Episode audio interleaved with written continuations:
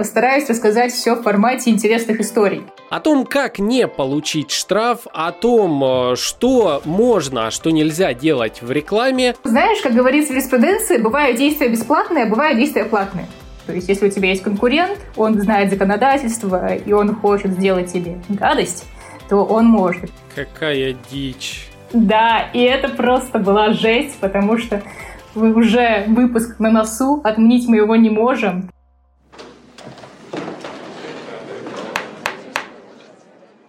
Я, Анастасия Диченко, редактор подкаста «Маркетинг и реальность», уполномочена сообщить вам, слушатель подкаста, о совершенном вами правонарушении и накладываемыми на вас в связи с этим ограничениями. Согласно аудиокодексу подкаста «Маркетинг и реальность», внегласно заключенному между вами и автором подкаста Александром Диченко, уклонение от подписки на телеграм-канал подкаста «Маркетинг и реальность» грозит вам следующими лишениями.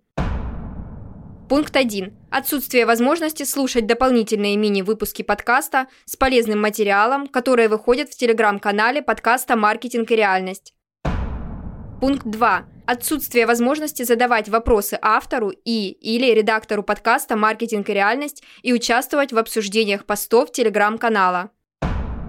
Пункт 3. Отсутствие возможности участия в различных активностях и спецпроектах от подкаста «Маркетинг и реальность», о которых в первую очередь сообщается в телеграм-канале. Данные ограничения могут быть полностью убраны, а правонарушение считаться недействительным в случае подписки на телеграм-канал подкаста «Маркетинг и реальность», ссылка на который находится в описании этого выпуска. Помните, что подкаст «Маркетинг и реальность» всегда на страже вашей диджитал-кармы.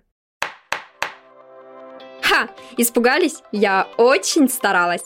А теперь еще одна новость, которая растопит ваши сердца. 24 августа 2023 года ваша покорная слуга, тадам, стала тетей, той самой обезбашенной счастливой тетей Настей. С днем рождения, племяшек Лева! Будь самым здоровым и неприлично счастливым. А родителям безграничного терпения. Его понадобится немало. Друзья и коллеги, всем привет! С вами Александр Диченко, бренд-стратег, маркетолог и автор подкаста «Маркетинг и реальность». Итак, коллеги, в этом выпуске мы с вами рассмотрим ошибки и неправомерные действия в рекламе, которые могут навлечь на вас штрафы. Штрафы от Федеральной антимонопольной службы. А вот такая необычная тема, которую я считаю очень важной для любого маркетолога, таргетолога, предпринимателя и так далее. Потому как, знаете, очень хочется иногда что-то в рекламе дополнительно выделить, подсветить, защитить, как-то сказать, что мы-то с вами самое лучшее, но взамен за такое поведение мы можем получить штраф. О том, как не получить штраф, о том, э, что можно, а что нельзя делать в рекламе, нам сегодня расскажет Наталья Шаварина, партнер юридической компании Useful Services, занимающейся интеллектуальными правами и работающей с IT-компаниями, музыкальными лейблами и рекламными агентствами. Наталья, привет, рад слышать тебя в подкасте. Привет, тоже рада тебя слышать. Давай вот э, в двух словах для начала познакомимся с тобой из компании получше. Расскажи, чем конкретнее вы занимаетесь и а, в этом году количество запросов к вам как вот увеличилось в отношении прошлого? Если мы говорим про этот год, то количество запросов сильно увеличилось. И это связано с разными аспектами. Ну, во-первых, у нас есть клиенты IT-компании, которым нужно проходить аккредитацию, которым нужно регистрировать программное обеспечение. И, соответственно, в этом году государство дало им большое количество льгот. Если ты получаешь определенный статус, то ты можешь эти льготы, снижение налогов применять. Поэтому у нас было огромное количество запросов от айтишников. Также, я думаю, если кто-то сталкивался с рекламой, работая с диджиталом, то все знают, что в этом году у нас приняли изменения к законодательству о рекламе и ввели единый реестр интернет-рекламы, операторов рекламных данных, то есть те органы, которые контролируют размещение рекламы везде и всюду. И по этому поводу к нам тоже обращались много и просто небольших блогеров, и крупных корпораций, которым нужно построить всю эту систему и сделать так, чтобы все было хорошо, с наименьшими затратами и в то же время соответствовало закону. Так что, отвечая на твой вопрос, да, количество запросов увеличилось и увеличилось прям значительно. Мы даже из-за этого расширяли команду, наверное, в два раза. Да уж, особенно маркировка рекламы – это прям боль э, для рынка. Тут, э, к слову, коллеги, поясню, я больше обращался не так с темой маркировки, как э, с темой защиты меня как автора подкаста. Дело в том, что я, как автор подкаста, который постоянно развивается и в который приходят все более интересные гости, бренды и так далее, очень обеспокоен процессом производства новых выпусков. На каждом из этапов производства существуют разные моменты, которые мне, как автору, хотелось бы, конечно же, оптимизировать. Чтобы, допустим, со стороны гостей подкаста, рекламодателей и брендов, а, некоторые моменты утверждались быстрее, утверждались э, конкретным лицом, одним, допустим, человеком, а не целой командой. То есть, проще говоря, я как автор медиа хочу, чтобы мои права соблюдались в полной мере, контент производился быстрее и все работало как единый механизм. Я наконец-то дошел до того, что мне нужны юристы, которые учтут все мои пожелания по каждому из этапов работы с клиентами. Мне порекомендовали вот компанию, и я поработал с Натальей в частности. Она составила мне отличный, как я считаю, договор, который теперь я буду использовать внутри нашего подкаста. Ну и для вашего понимания, я был бы не я, если бы не воспользовался случаем и не пригласил Наталью к нам в подкаст рассказать об интересных э, кейсах, когда какие-либо правонарушения в рекламе приводили к штрафам. Так как сама эта тема сложная, я попросил Наталью заранее собрать э, список интересных кейсов, и именно эти кейсы рекламные мы сейчас с вами и рассмотрим. Так, Наталья, давай начнем с того, какие чаще всего проблемы встречаются в рекламе и чаще всего на какие штрафы попадают те, кто эту рекламу создает. Да, смотри, как мы с тобой ранее говорили, постараюсь рассказать все в формате интересных историй, потому что у юристов у них часто бывает профдеформация, и мы начинаем цитировать законы, а цитирование законов часто усыпляет и слушателей, и других людей. Поэтому буду рассказывать конкретные кейсы, чтобы они прям запомнились, и вы понимали, как та или иная норма работает. Изначально хочу поговорить о такой штуке, как недобросовестная и недостоверная реклама. Это проблема, которая возникает довольно часто. И, казалось бы, ну, недобросовестное, недостоверное, наверное, нельзя брать там и пропагандировать какие-то плохие вещи, но все не так просто, потому что интерпретаций у этого довольно много. Например, во-первых, самый банальный кейс — это то, когда вы в рекламе откровенно врете. Один из примеров, который, я думаю, у всех на слуху, это Sunlight, который закрывается, закрывается и еще раз закрывается. Все помнят, как они говорили, что все, мы ликвидируемся, поэтому мы объявляем большие скидки, приходите поскорее к нам, отправляли всем рекламную рассылку и так далее. Но в итоге так и не закрылись. И на основании этого ФАС, это Федеральная антимонопольная служба, которая контролирует рекламу, они пришли к Sunlight и сказали, дорогие ребята, что-то вы тут нам предоставляете недостоверную рекламу. Вы в итоге так и не закрылись. Мы посмотрели ваши договоры аренды, вы не собираетесь никуда съезжать. Поэтому, простите, в данном случае вы нарушили законодательство российское и ловите штраф. И их на 200 тысяч рублей оштрафовали. Так что имейте в виду, что вот такие вот маркетинговые акции, типа мы сейчас ликвидируемся, но на самом деле не ликвидируемся, двоякая вещь, и если ФАСТ на этом поймает, то прилетит штраф. А штрафы там большие, то есть там такой размах от 100 тысяч рублей до 500 тысяч рублей на юридических лиц. Что может быть, согласись, неприятным.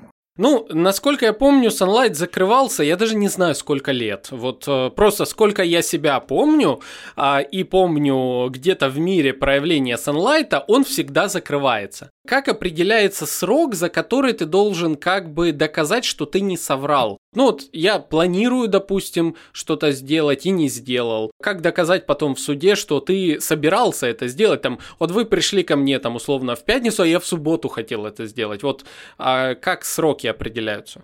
Да, смотри, относительно Sunlight. Здесь по срокам, как доказывала все Федеральная антимонопольная служба. Они посмотрели договоры аренды, которые у Sunlight были заключены с другими арендодателями, и увидели, что там договоры и на 3-5 лет Sunlight не пытается эти договоры никаким образом расторгнуть, Плюс, чтобы ты понимал, ликвидация юридического лица — довольно сложная штука. То, то есть она обычно занимает полгода, и для этого создается ликвидационная комиссия, делается целая куча бумаг. То есть там есть большое количество приготовлений. Поэтому, если компания реально собирается ликвидироваться, это видно. Они хотя бы составляют протоколы о том, что планируется ликвидация, подают заявление в налоговую службу и так далее. В отношении с ИП это довольно сложно доказать. Ну, то есть вот у нас есть ИПшник, он говорит, что я планирую закрыться, и относительно ИП закрытие намного проще, чем при ликвидации ООО. Поэтому, я думаю, с индивидуальными предпринимателями ФАС будет, скажем так, помягче, потому что, первое, там штрафы намного ниже, так что ФАС неинтересно вас штрафовать и гоняться за вами из-за каких-нибудь 20 тысяч рублей. А второе, заказать все эти факты того, что ИП вот хотел ликвидироваться, не ликвидировался, точнее, не закрыл свое предприятие, будет намного проблематичнее, нежели в отношении с ООО. Но, как знаешь, как говорится в юриспруденции, бывают действия бесплатные, а бывают действия платные. Например, у нас есть такая тема, как неэтичная реклама. И, наверное, лидер по неэтичной рекламе — это Бургер Кинг, который писал там «раскуряющих всех» и всякие такие креативы, которые, я думаю, у всех на виду и на слуху. И ФАС их очень много раз за это штрафовал. Другое дело, что там маркетинговая команда, они вот именно настроены на то, чтобы делать именно такие креативы, потому что они привлекают внимание, приносят огромное количество продаж, и, соответственно, маркетинговый отдел, ну, это мое предположение, я точно не знаю, скорее всего считает, окей, если мы сделаем этот креатив, мы получим там чистой прибыли на 10 миллионов рублей и получим штраф на 500 тысяч рублей. Наверное, лучше сделать этот креатив и заплатить штраф. Такая тема тоже работает, но здесь с вашей стороны нужна аналитика. Сколько вы получите прибыли, а сколько вы получите убытков. Угу. Так, ну, друзья и коллеги, это в принципе сочетается с тем, что говорил нам Тимур Асланов по поводу того, что черный пиар – это тоже пиар. Если вы не слушали еще этот выпуск, рекомендую. Кстати, получаем на него много хорошей обратной связи. Окей, а вот э, смотри, еще такой вопрос по похожим вот кейсам. А насколько тогда в рекламе можно использовать такой термин, как ликвидация товара? Попадает ли это под закон о неправильной рекламе? Насколько этот термин можно использовать? Ну смотри, это не юридический термин, потому что ликвидировать мы можем общество, мы можем компанию. Ликвидировать товар, э, скорее нет, юриспруденции такого термина не закреплено. Поэтому по факту Ликвидация товара – это то же самое, что распродажа товара. Так что слово «ликвидация товара» вы вполне можете использовать и говорить «ликвидация товара, скидки там, 50%. Приходите, пожалуйста». Кстати, про скидки тоже надо говорить правду. Если вы во всех анонсах говорите про то, что у вас скидки 70%, а в итоге клиент приходит, и у вас там ни одной скидки на 70% нет, то это тоже, кстати, недостоверная реклама, и ЦУМ один раз за это штрафовали. Поэтому, отвечая на этот вопрос, ликвидация товаров используйте, это не проблема. Угу. Отличное уточнение со скидками. Как правильно писать э, скидки, если у меня, к примеру, в рамках моей товарной категории есть скидки от 20% до 70%. Но 70, допустим, у меня один товар, а основная масса у меня вот там 20, там 15 там и так далее. А как мне максимально можно корректно написать так, чтобы мне еще и выгодно было условно показать, что максимальную скидку там в креативе? Здесь используется стандартная любимая фраза всех маркетологов до 70%. Ну, то есть мы говорим, что приходите, у нас скидки до 70%. И в итоге у тебя там есть один-два товара со скидкой 70%, все остальные товары со скидкой 20%, 25-50%, а некоторые без скидки. Ну и в данном случае ты же написал, что это до 70%. Поэтому ты никого не обманул, у тебя есть и 70%, и ниже. Так что используй такую формулировку в полный рост. Окей, ну, маркетинг и реальность, друзья и коллеги. В общем, продолжаем. Давай тогда следующий кейс, что еще интересного у тебя есть. Да, относительно еще интересных кейсов. Моя любимая, наверное, тема – это реклама, в которой сравниваются разные товары. Почему мне эта тема очень нравится? Потому что законодательство разных стран, оно отличается в этой сфере. Например, в США можно делать так называемую битву брендов когда один бренд в своей рекламе упоминает другой бренд.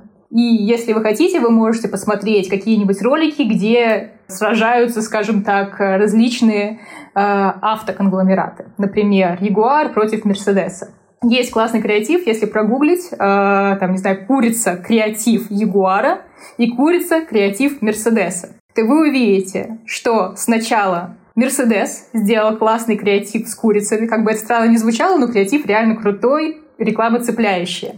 Егор это увидел и сделал им ответочку, где они прямо упоминают Мерседес и где, в общем-то, они показывают, что Ягуар лучше Мерседеса. То же самое делали Toyota и BMW, то есть вот именно в машиностроении на территории США такие рекламные креативы есть всегда и везде.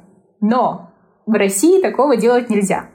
То есть у нас прям есть в законе о рекламе формулировка, что недобросовестно является реклама, которая содержит некорректное сравнение рекламируемого товара с находящимся в обороте товарами, ну или порочит честь, достоинство, деловую репутацию конкурента. Именно поэтому, я думаю, вы замечали, что если рекламируется какой-то порошок, и его пытаются сравнить с другими, то его сравнивают с порошками, ну, скажем так, no name, просто белыми пачками. Потому что если они поставят сравнение с реально существующими конкурентами, то конкуренты могут сказать, ребят, ну как бы они не лучше нас, это какой-то субъективный показатель, объективных фактов для этого нет, поэтому, простите, это недобросовестная реклама, пожалуйста, их оштрафуйте. И ФАС придет по жалобе конкурента и реально оштрафует компанию. Так что если вы хотите сравнить кого-то с кем-то, то я бы остереглась это делать, либо же есть там лайфхак один, где у вас есть объективные данные, что вы лучше. Касательно вот этого лайфхака и объективных данных, это ты имеешь в виду тот пример, когда, допустим, ты точно знаешь, что у конкурента конкретного нет э, какого-то дополнительного, не знаю, э, чего-то внутри себя, но есть у тебя. И ты можешь в этом случае сказать, а вот у нас есть условно там какая-то доп. услуга, а вот у Семен Семеновича ее нету. Мы лучше Семен Семеновича, поэтому. То есть мы так можем сказать? Мы так можем сказать, но мы должны это явно прописать в рекламном креативе. Конкретный пример. У нас есть МТС, у нас есть Мегафон. И в 2022 году МТС пожаловался на Мегафон, потому что тот в своей рекламе использовал фразу «переходи на оператора номер один». Но МТС пошел в антимонопольную службу и сказал, они не оператор номер один, оштрафуйте их, пожалуйста. Но, что важно, Мегафон молодцы, Мегафон знает законодательство о рекламе, и поэтому у них в этом рекламном ролике было над оператором номер один поставлена галочка, точнее даже звездочка, и было написано «Критерии подтверждаются исследованиями», и, соответственно, дальше проводилось исследование, что они реально более хорошие по уровню покрытия, и это также было упомянуто в рекламе. ФАС пришел к Мегафону, они с ним воевали, но в итоге Мегафон все-таки победил, потому что он как раз-таки сделал этот дисклеймер. И у него было подтверждено независимыми исследованиями, что они по уровню покрытия намного лучше.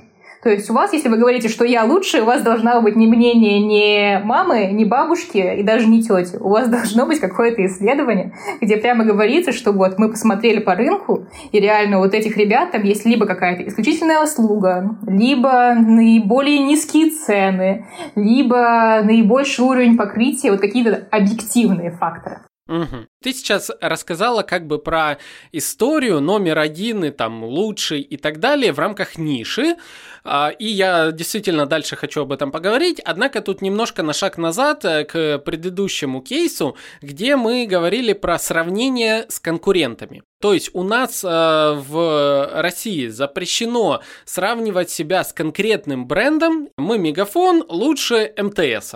И так запрещено говорить. И э, другая плоскость это мы номер один э, как оператор связи, это в рамках ниши.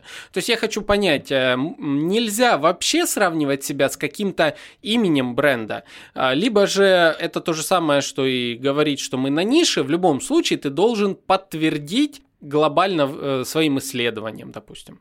Ты должен подтвердить своим исследованием. В теории упоминать другой бренд можно. Другое дело, что формулировка закона, она, знаешь, она не четкая. То есть там содержит некорректные сравнения рекламируемого товара. А что такое некорректное сравнение?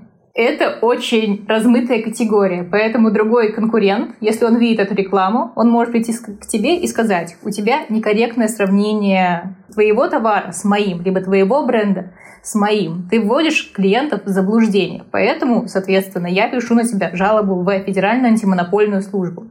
И тут уже надо иметь в виду, что жалобу он напишет. И Федеральная антимонопольная служба, она придет к вам. Ну и здесь придется привлекать юристов и доказывать, что вы не верблюд. И это чаще всего, по правде говоря, делается в судебном процессе. То есть, если ФАС видит это некорректное сравнение, он, скорее всего, примет постановление о том, что вы не правы, и вам придется это все обжаловать в суде, и в суде уже будет от уровня доказательств все зависеть.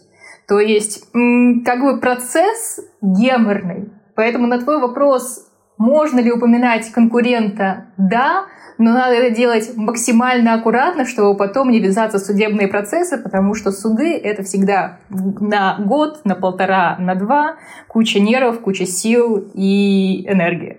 Окей. Давай тогда вот э, к теме лучший, номер один и так далее. Вот, допустим, я сто процентов уверен, что подкаст «Маркетинг и реальность» лучший подкаст в категории маркетинга. Если бы я захотел где-то начать рассказывать о том, что вот мой подкаст там лучший, номер один и так далее. С точки зрения закона, какие исследования, какие подтверждения мне помогли бы это делать э, законно? Здесь я бы, наверное, обратилась к независимым экспертам и сказала бы, там, дорогие эксперты, я хочу сказать и иметь на всякие пожарные документы, что мой подкаст, он лучший.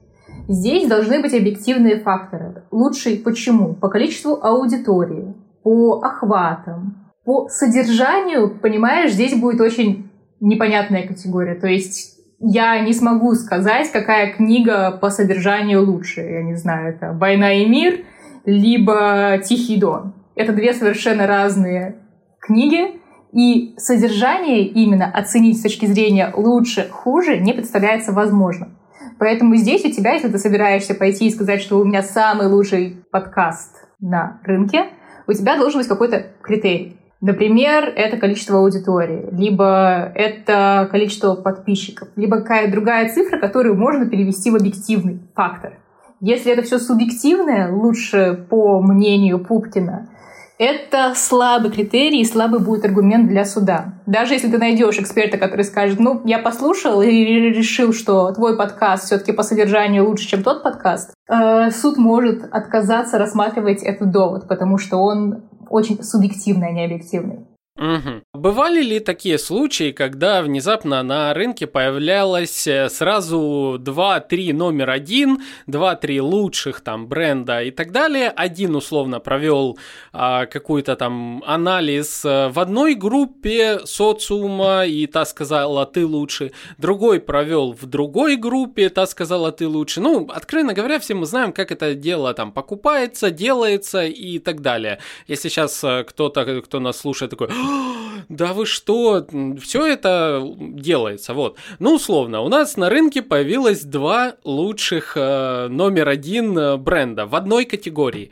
А что бывает э, в таких случаях? Может ли один номер один подать э, там в суд на другого номер один, сказать, что вот я больше, более важный номер один, чем ты? Смотри, здесь в таких случаях обычно привлекают Федеральную антимонопольную службу и говорят о недобросовестной конкуренции, о недостоверной рекламе. И здесь уже ФАС приходит, разбирается и штрафует. В общем, такое возможно. Относительно того, что ты сказал, да, я согласна, номер один, лучший, самый прекрасный и так далее, они используются в рекламе, особенно в интернет-рекламе. Почему? Потому что на баннерах баннеры довольно легко проконтролировать. Телевидение, там есть национальный рекламный альянс, который контролирует все, и чтобы разместить рекламу на телевидении, тебе нужно пройти 5 кругов ада и 5 уровней юристов. Но если ты размещаешь рекламу в сети интернет, то ты просто взял, настроил таргетированную рекламу, придумал креатив у себя на коленке и разместил. И антимонопольная служба, она не всегда может отслеживать этот креатив. Ну, то есть, если он просто ходит по рынку, скорее всего, ФАС на нее внимания не обратит если это какая-то не массовая компания. Здесь, скорее всего, будет та ситуация, когда на тебя нажалуется конкурент. То есть, если у тебя есть конкурент, он знает законодательство, и он хочет сделать тебе гадость, то он может написать жалобу и сказать, вот смотрите, у меня конкурент, и он себе поставил эту плашку номер один, хотя это ничем не подтверждается. В этом случае, да, он может э, такую процедуру инициировать. В другом случае, если у вас какая-то небольшая рекламная кампания в сети интернет, особенно если это сделано от ИП, я думаю, на вас скорее не обратят внимания. Ну, то есть это все равно незаконно, как я делаю дисклеймер важный, Но другой момент, что вероятность того, что вас заметят, она не такая большая. Потому что очень много в интернете креативов, и сотрудники ФАС не могут отсмотреть все и вся. И, кстати, для этого сейчас и делают общие вот эти реестры, ЕРИР, где будут собираться в том числе все креативы, в случае чего их можно будет поднять и посмотреть, кто какую рекламу размещал. Вообще максимальная зона контроля для антимонопольной службы. Вот здесь еще вопрос. Проводит спикер презентацию, пишет на слайде «Я номер один», там э, кто-то, не знаю, там маркетолог, э, там СММщик, там что-то еще. А может ли такое вот, э, такая презентация на аудиторию считаться тоже как бы распространением недостоверной э, рекламы, некорректным сравнением, если он не таргет запустил, а вот э, на сцене где-то это произнес? Здесь у тебя отличный вопрос потому что это одна из больших проблем рынка. Рекламодатели не особо различают, что является рекламой, а что рекламой не является. Потому что реклама — это когда одно лицо, скажем так, через платформу рекламирует свои услуги на сторонних сайтах. Это реклама, например. Я запустила таргетированную рекламу через Яндекс. Но представим, что у меня есть свой лендинг. Не знаю, я продаю, например, плюшки. И на своем лендинге я размещаю большое количество плюшек и конфет. И на этом же лендинге я пишу, что у меня самые лучшие плюшки. По факту это не реклама. Это как прилавок такой, витрина, где я размещаю свои товары. Если это товары моего производства, если я рекламирую это у себя на сайте, то это рекламой не считается. И если другая сторона подаст на меня жалобу, то я в антимонопольную службу могу сказать, дорогая антимонопольная служба, в данном случае сайт мой, товар мой. Я размещаю данный товар у себя не как рекламу, а как витрину своих продуктов. Поэтому эта рекламой не является, ее маркировать не надо. И, соответственно, я здесь никакого законодательства о рекламе не нарушаю вообще. Так что имейте это в виду, что если лендинг ваш, товары на нем ваши, то это не реклама. То же самое, кстати, касается и вывесок. Я, например, открыла магазин, и около магазина вешаю вывеску аптека номер один, например. И это, опять же, не реклама, потому что вывеска — это требование законодательства о том, что около магазина должна быть информация о наименовании этого магазина и там реквизитах, типа о ромашка, ИНН, ОГРН. Это, опять же, не является рекламой, и из-под законодательства закона о рекламе выпадает слово вообще. Так что в таких вещах, вот вывесках и, соответственно, в своих витринах использовать самые лучшие, великолепные и так далее скорее можно, просто потому что это не реклама с точки зрения закона. Как бы такая вот, скажем так, лазейка в определенной степени. Угу.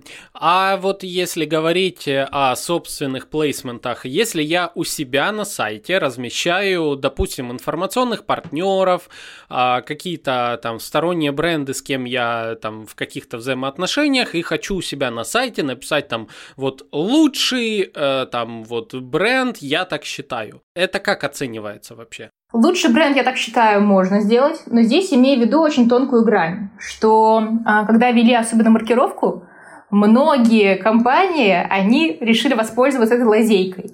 И публиковать рекламу под видом того, что это не реклама. Ну, типа, вот я договариваюсь с тобой и говорю, слушай, а вот публикуй информацию о нашей компании, пожалуйста, у себя на сайте большими красными буквами, но скажи, что это просто мой партнер. Это вообще не реклама, это просто партнер, и как бы я тут ни за что не отвечаю. Так, скорее всего, работать не будет. И было даже отдельное письмо пояснения от антимонопольной службы, где они сказали – что партнеров размещать на сайте можно, писать мнение о них можно, но эти партнеры не должны как-то выделяться. То есть ты не можешь разместить двух партнеров маленькими буковками, и третьего разместить на пол страницы красными восклицательными знаками его выделив и сказав, что это самый лучший великолепный. Так что если ты размещаешь партнеров, их в идеале разместить несколько, сильно их не выделять, то есть чтобы это не казалось баннером отдельным рекламным и, соответственно, не выделять одного по сравнению с другим. То есть не говорить, что вот этот вот намного лучше, чем вот этот. В этом случае ты можешь у себя на сайте написать, что я работаю с таким-то партнером, и вот этот партнер лучше по моему мнению. Это нарушением законодательства не будет. Угу. А вот так вышло, что вот а я работаю только с одним партнером и считаю, что он классный. И на сайте у себя хочу разместить, допустим, я там фабрика мебели, а закупаю я там производственные материалы у какого-то там ООО. Я пишу ООО такой-то, материалы там и так далее. Ну и приписка сверху баннера информационный партнер или наш партнер. То есть, как это воспринимается? Могу ли я вот так сделать, э, как бы выделив э, партнера, при том, что у меня других нету? Что это будет? Здесь я хочу дать тебе четкий критерий, но его нет, к сожалению. Тут в определенной степени будет вопрос субъективного мнения сотрудника ФАС, который это все увидит, и, соответственно, твоих доказательств того, что это реклама, не реклама. То есть, если ты от этой компании получил деньги, и ФАС это, в общем-то, может проверить, после этого разместил креатив и всем говоришь, что на самом деле это мой партнер, то тут могут быть вопросики, за что ты получил деньги. То есть, а может быть, ты получил деньги за рекламное размещение и просто не хочешь это все маркировать. Поэтому риск есть, но, наверное, небольшой. Угу. Я вообще обожаю рекламное законодательство на тему неточных формулировок и вот э, условно зависимости от настроения представителей ФАС.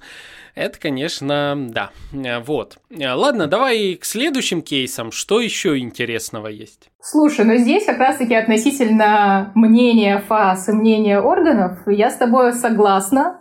И приведу еще один кейс из личной практики. Я одно время работала в большом рекламном холдинге.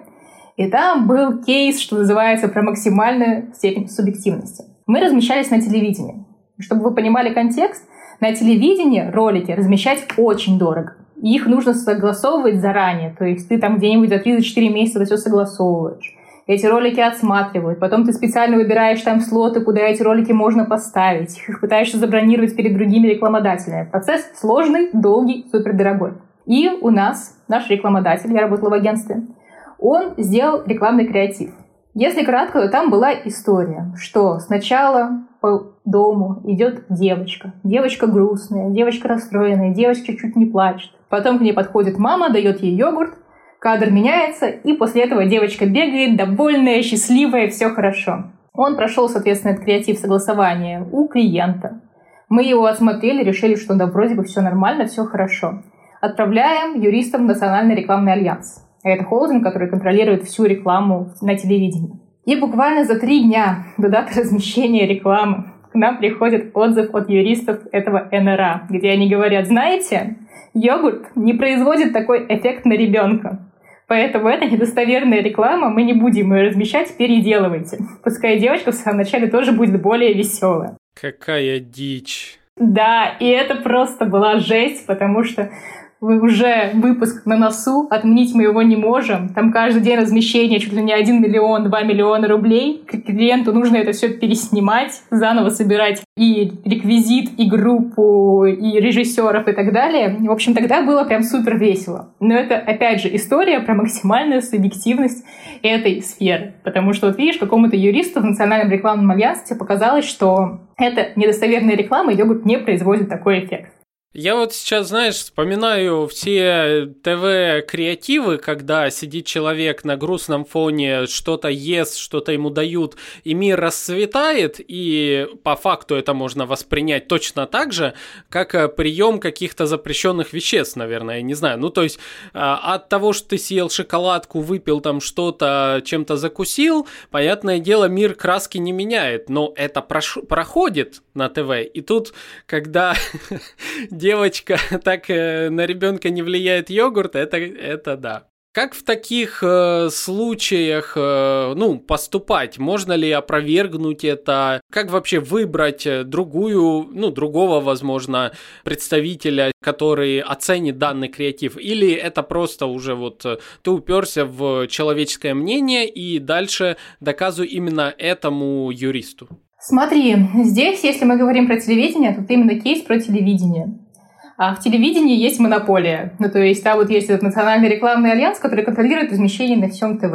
И куда ты не пойди, тебе через НРА перепрыгнуть не получится. Поэтому это как метрополитен. Как бы, если тебя не устраивает на метрополитене, ну окей, не пользуйся. Ты не будешь кататься на метро. То есть здесь можно, конечно, написать жалобу на имя там, руководителей и сказать, что, пожалуйста, смените нам юриста, юрист какой-то необъективный, и снова будет отсматривать этот ролик другая коллегия юристов. Но это большие сроки. То есть пока руководитель рассмотрит твою жалобу, пока другие юристы рассмотрят, ты не знаешь, какая это вероятность того, рассмотрят ли они это в твою пользу или не в твою пользу, потому что, считай, почти что их коллега сказал, выдал заключение. Поэтому есть вероятность и субъективное мнение, что они рассмотрят это не в твою пользу, и ты просто потеряешь время. В этом случае тебе проще переснять, уже отправить так, как они хотят, и не мучиться с попытками их переубедить, потому что монополия. Вот монополизированный рынок, и здесь очень сложно вести переговоры. Угу. Ну а можешь э, раскрыть все-таки немножко тайны, что в итоге с девочкой сделали-то? А мы переснимали, ну то есть реально клиент быстро согласовывал снова весь всю съемочную группу, и буквально там за два дня мы отснимали начало ролика заново, монтировали это все, ну и делали более счастливую девочку в начале ролика и отправляли в Национальный рекламный альянс. Вот было именно так. Благо, там ролик был еще не супер дорогой, потому что, знаешь, бывают же ролики, которые огромные, супер дорогие, какой-нибудь Майорке снимаются. Тут было бы сложнее, а тут просто дом, девочка и йогурт. Поэтому мы справились. Ох, ну, э, остается только порадоваться за девочку, которой не пришлось быть грустной э, в рекламе. Ну, э, что ж, вот такой вот у нас мир. Так, окей, давай к следующему кейсу. Я смотрю, тут интересная тема у нас с тобой есть. Противозаконные действия. Что это? Что может быть противозаконного в рекламе? Смотри, здесь норма формулируется так, как призыв к противозаконным действиям. В общем-то, с одной стороны, если рассматривать это субъективно, то картинка-то логичная. Ну, не призывать там, к насилию, не призывать к убийству и так далее. Но есть кейсы на грани. И вот здесь один из кейсов, который я подобрала, это ООО Toyota Motor. Их оштрафовали за то, что они в интернете опубликовали рекламу, которая как раз-таки, по мнению суда, содержала противоправные действия. Что они сделали? Они сняли рекламу, где машина сначала просто едет по городу, и в какой-то определенный момент показываются колеса этой машины, которые едут по тротуару. То есть два колеса на тротуаре, два колеса на дороге. И дальше, я не знаю, какая там была предыстория, но как-то это заметила антимонопольная служба. Потом это все дошло до суда. И суд сказал, что, ребята, смотрите, у вас машина двумя колесами едет по тротуару. Вообще-то это нарушение ПДД. И если вы показываете эту рекламу широкой аудитории, то вы формируете их нормы поведения и говорите им о том, что кататься по тротуару можно, а это незаконно, поэтому ловите штраф. Вот, и, соответственно, этот их рекламный креатив с двумя колесами тротуаре им обернулся, по-моему, я сейчас точно не скажу, тоже где-то то ли 200, то ли 300 тысяч рублей штрафа. Так что вот такие даже маленькие вещи, они иногда могут привести к довольно большим убыткам. Ну, то есть э, реклама, вот как мне на ум сейчас приходит, э, идет человек злой, там, не знаю, переворачивает урны, кого-то ударил, там что-то еще сделал, тут ему дается какая-нибудь шоколадка, он ее кушает и сразу такой добрый, все, возвращает обратно. Такая реклама, скорее всего, не пройдет. Смотря где, наверное, на телевидении стопроцентно не пройдет. А если мы говорим про интернет, в интернете проходит все. Другое дело, что дальше как сложатся звезды. То есть, если ваша реклама вызовет какой-то общественный диссонанс, и кто-то решит сказать, что смотрите, -то, какую рекламу он плохую опубликовал, и вот он нарушает законодательство о рекламе, ФАС, обрати внимание, то к тебе могут прийти. Если же эта реклама не вызовет особого резонанса, потому что мы сами знаем, что сейчас в интернете, на YouTube и так далее реклама бывает куда похлеще. И ее в основном не трогают. Почему? Потому что не вызвала резонанс, не обратила на себя внимания. И за вот этим большим э, ворохом другой рекламы она потерялась. Так что, создавая такую рекламу, имейте в виду, что если вы ее создаете для телевидения баннеров наружной рекламы, вам, скорее всего, это запретят. Если вы создаете для сети интернет, то здесь есть противоправный элемент, то есть есть риск того, что к вам придут, но там уже рулетка. Как бы заметит, не заметит. Угу. Я так понимаю, к этой части, пока не подымет резонанс, условно, относится также и а, задеть чьи-то чувства в рекламе. То есть, вот можешь а, рассказать, а, какие есть такие красные флаги, условно, что вот а, когда реклама задевала, ну не знаю, там вегетарианцев, там религиозное что-то, там еще, еще, еще, какие темы вообще стоит обходить э, для того, чтобы не нарваться на какой-то резонанс резонанс определенного сегмента аудитории. Угу. Ну смотри, у нас, если мы говорим про резонансные аудитории, у нас чаще всего это чувство верующих. Нас даже несколько раз к нам музыканты с разными креативами приходили, и как бы один раз они хотели снимать креатив около церкви. Мы им сказали, ребята, нет, только через наш труп. Около церкви ни в коем случае никак. Вот езжайте в лес, снимайте там, что захотите.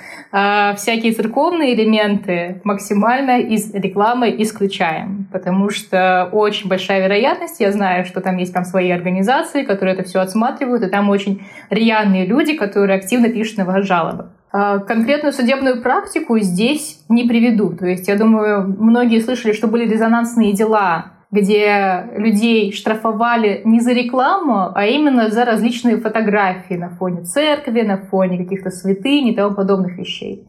То есть даже вот такие вещи, что я взяла, сфотографировалась а, на фоне священных элементов в каком-то непотребном состоянии, оно может вызвать резонанс, негатив, и к тебе придет уже не антимонопольная служба, к тебе придут с административным штрафом и скажет, ты оскорбляешь чувства верующих.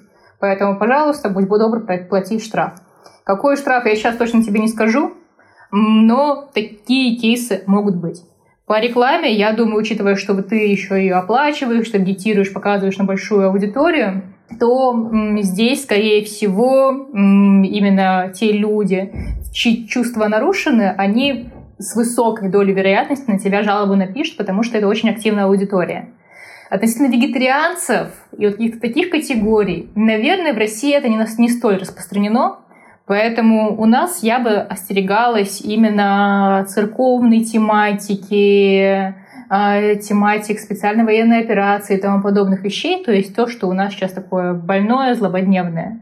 А остальные тематики, ну, например, вегетарианцы, что мясо лучше кушать, я думаю, у нас это все пройдет. То есть другое дело, что если вы будете эту рекламу таргетировать на рынок Европы или США, там, возможно, будут другие ценности, и там на вас могут написать жалобу, но уже в соответствии с местным законодательством. Потому что реклама рассматривается по той стране, в которой она размещается. Если размещается в России, то будет рассматриваться в России. Если ты размещаешь рекламу на рынок э, какой-то другой страны, то там уже будет рассматриваться в соответствии с местным правом. Окей, понятно. Я так понимаю, у нас остался с тобой последний кейс, э, который условно можно назвать как «кто не с нами, тот э, не такой». Вот, как-то так. Э, расскажи поподробнее, что имеется в виду в данном случае. Да, смотри, а, здесь в чем этот кейс заключается? Когда ты выделяешь одну категорию людей, например, владельцев этого товара, и говорит, что оставшаяся категория людей, которые не владеют этим товаром, плохие. Ну вот, например, у ЦУМа была реклама «Кто не в Праду, тот лох». И их тоже оштрафовали, потому что здесь, соответственно, ты, ну, по факту устраиваешь определенную дискриминацию. Ты говоришь, те, кто владеет Прада, они хорошие, те, кто не владеет, они плохие. И, в общем-то, таких кейсов не так много, потому что ЦУМ несколько раз оштрафовали, и больше большие крупные бренды, на которых накладываются обычно, знаешь, большие штрафы, получаются резонансные дела, они такими вещами в основном не занимаются. В интернете, опять же, можно найти все, что угодно, но имейте в виду, что тут есть э, большой риск, что вас оштрафуют. Если говорить вообще про вот эту вот как раз-таки статью, это статья 5 закона о рекламе, вы можете залезть, и там она огромная.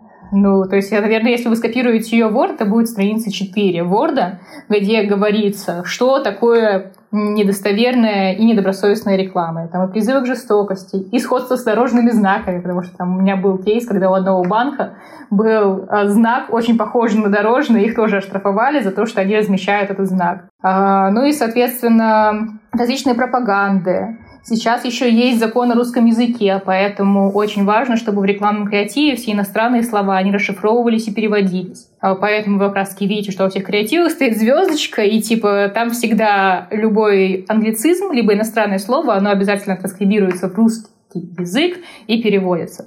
Потому что это тоже требования закона о рекламе. Если их не соблюдать, то вы можете получить штраф. Так что, если, говорю, будет интересно погрузиться, статья 5 закона о рекламе, сидим, читаем и изучаем. Понятно. Так, друзья и коллеги, что на вечер прочитать, я думаю, вы уже поняли.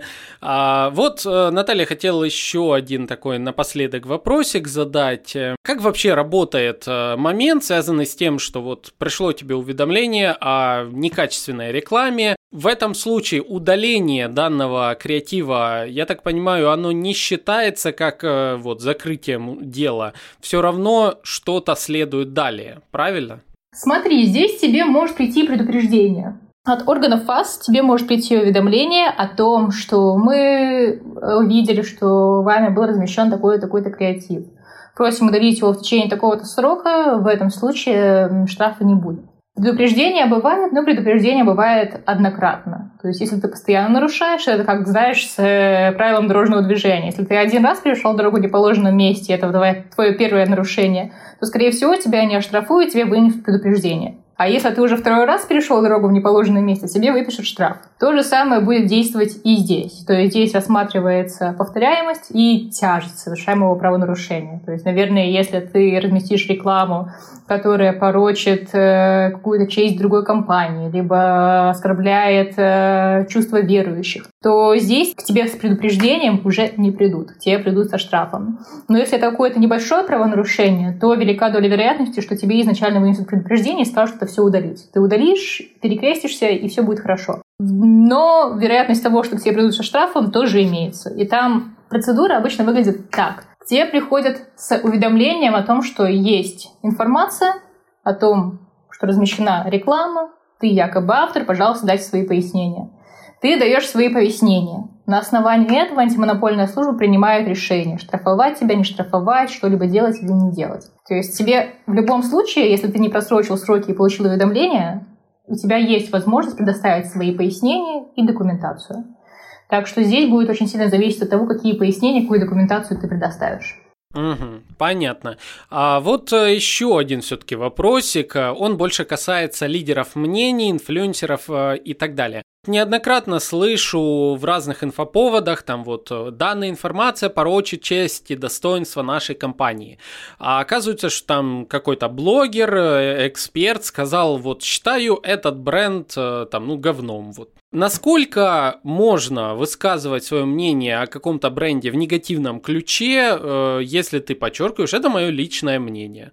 По этому поводу с честью деловой репутации довольно сложно. Почему? Потому что там очень сложно рассчитать размер ущерба.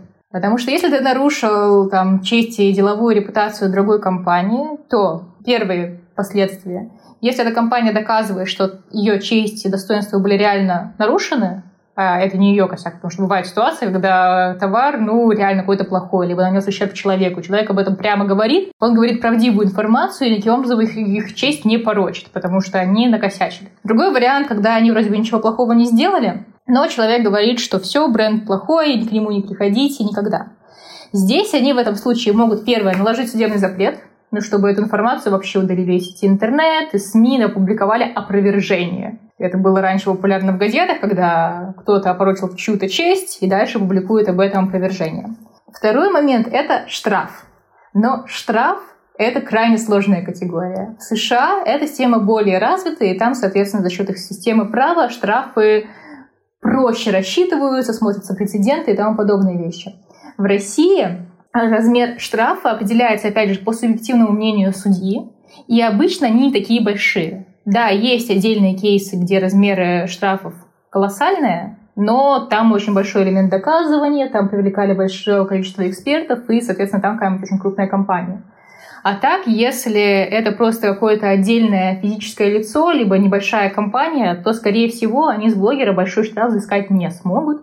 И опять же, им придется потратить кучу времени и сил на доказывание, на юристов, на то, чтобы в суде подтвердить, что ими действительно был понесен какой-то ущерб из-за того, что блогер сказал так-то. И на самом деле блогер сказал неправду, а пытался их каким-то образом дискриминировать. То есть это тоже далеко не простой процесс. Угу. Я просто к чему, вот э, один из предполагаемых сюжетов, которые э, мне сейчас кажутся, могут в современном обществе возникнуть, какой-нибудь лидер мнений, инфлюенсер в узкой категории говорит, вот я работал в одном сервисе, я работал в другом сервисе. Мне больше нравится сервис вот первый, а я считаю, что он классный, а второй, ну, мне не нравится. Этот пост начинают репостить, э, и, соответственно, там кто-то из журналистов еще пишут, ему не нравится, не понравился сервис такой-то. В данном случае может ли бренд что-то предъявить э, такому блогеру, который как бы не говорил, что все плохо, но он просто выделил а, один бренд перед другим, а дальше социальный э, капитал, условно, его сработал против э, бренда?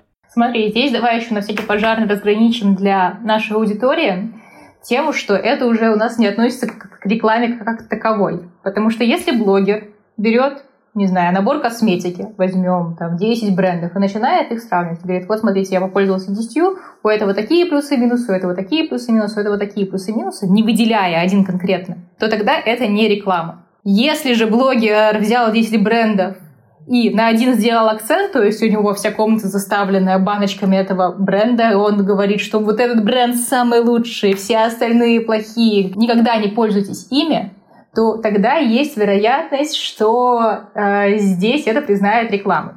Это момент номер один. То есть Почему это важно? Потому что в первом случае Федеральную антимонопольную службу и привлекать нельзя, и штрафы по закону о рекламе налагать нельзя.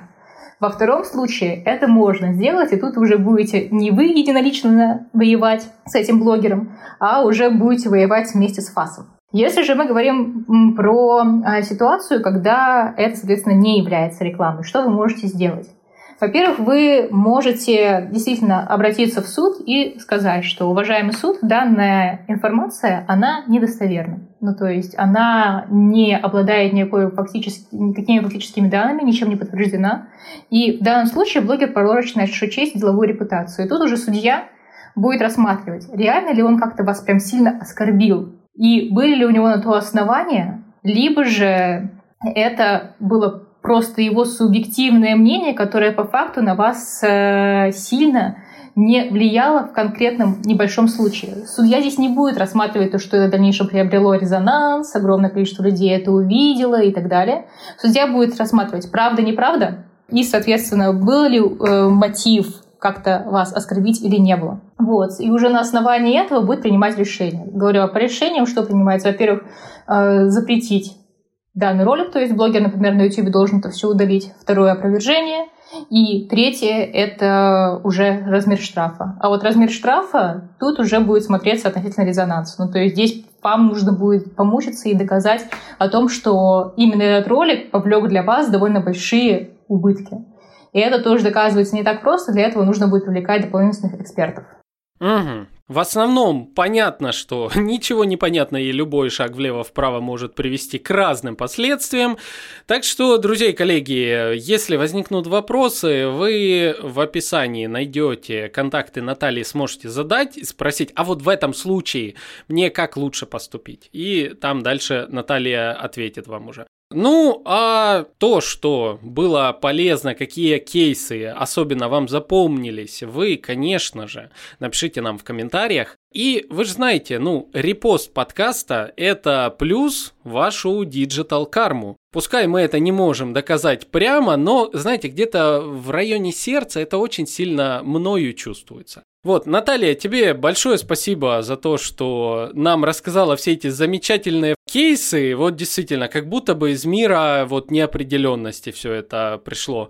А напоследок, в двух словах, э, ключевой совет для наших э, слушателей, чтобы они не попались э, на какие-нибудь вот неприятные такие ситуации с ФАС. Во-первых, я хочу сказать тебе спасибо большое за данный подкаст. Мне очень понравилось обсуждать разные кейсы. Я себе даже записала несколько ситуаций, которые сама углублю и посмотрю. А аудитории что я хочу сказать? А когда вы делаете рекламу, учитывайте вот эти вот основные моменты, что она не должна призывать к противозаконным действиям, а, что вы там не должны явно врать, и, соответственно, не должны оскорблять чувств верующих. Это основные как бы, частые проблемы. Ну, еще, кстати, вот этот лучший, номер один э, и тому подобные э, лозунги, они чаще всего привлекают себе внимание. Остальные моменты мне бы сильно хотелось дать вам конкретную инструкцию, типа раз, два, три, делай вот так, и все будет хорошо. Но, к сожалению, закон пишется один на огромное количество ситуаций. И поэтому здесь всегда появляется вопрос и фактор интерпретации. А так здесь всегда большое количество игроков, то есть есть вы со своей интерпретацией, есть клиент, который это все увидит, есть суд, есть ФАС, есть еще какие-то лица. Тут часто исходит тема элементов доказывания. Ну, то есть как доказал, так и получилось. Поэтому если вы массово размещаете рекламу, то, наверное, здесь стоит привлекать людей, которые это знают, либо самим разобраться в этой теме. Это не быстро, но это сделать можно. Наверное, это основные моменты и советы, которые хотелось бы вам дать. Желаю не получать штрафов, размещать рекламу, и чтобы она приносила вам много-много денег. Полностью поддерживаю, друзья и коллеги. Ну, что ж, дальше вы знаете, я уже сказал, лайк, репост, комментарий, все эти дела. С вами были Александр Деченко, Наталья Шаварина, подкаст «Маркетинг и реальность», и мы с вами услышимся в следующих выпусках. Всем пока! Пока-пока!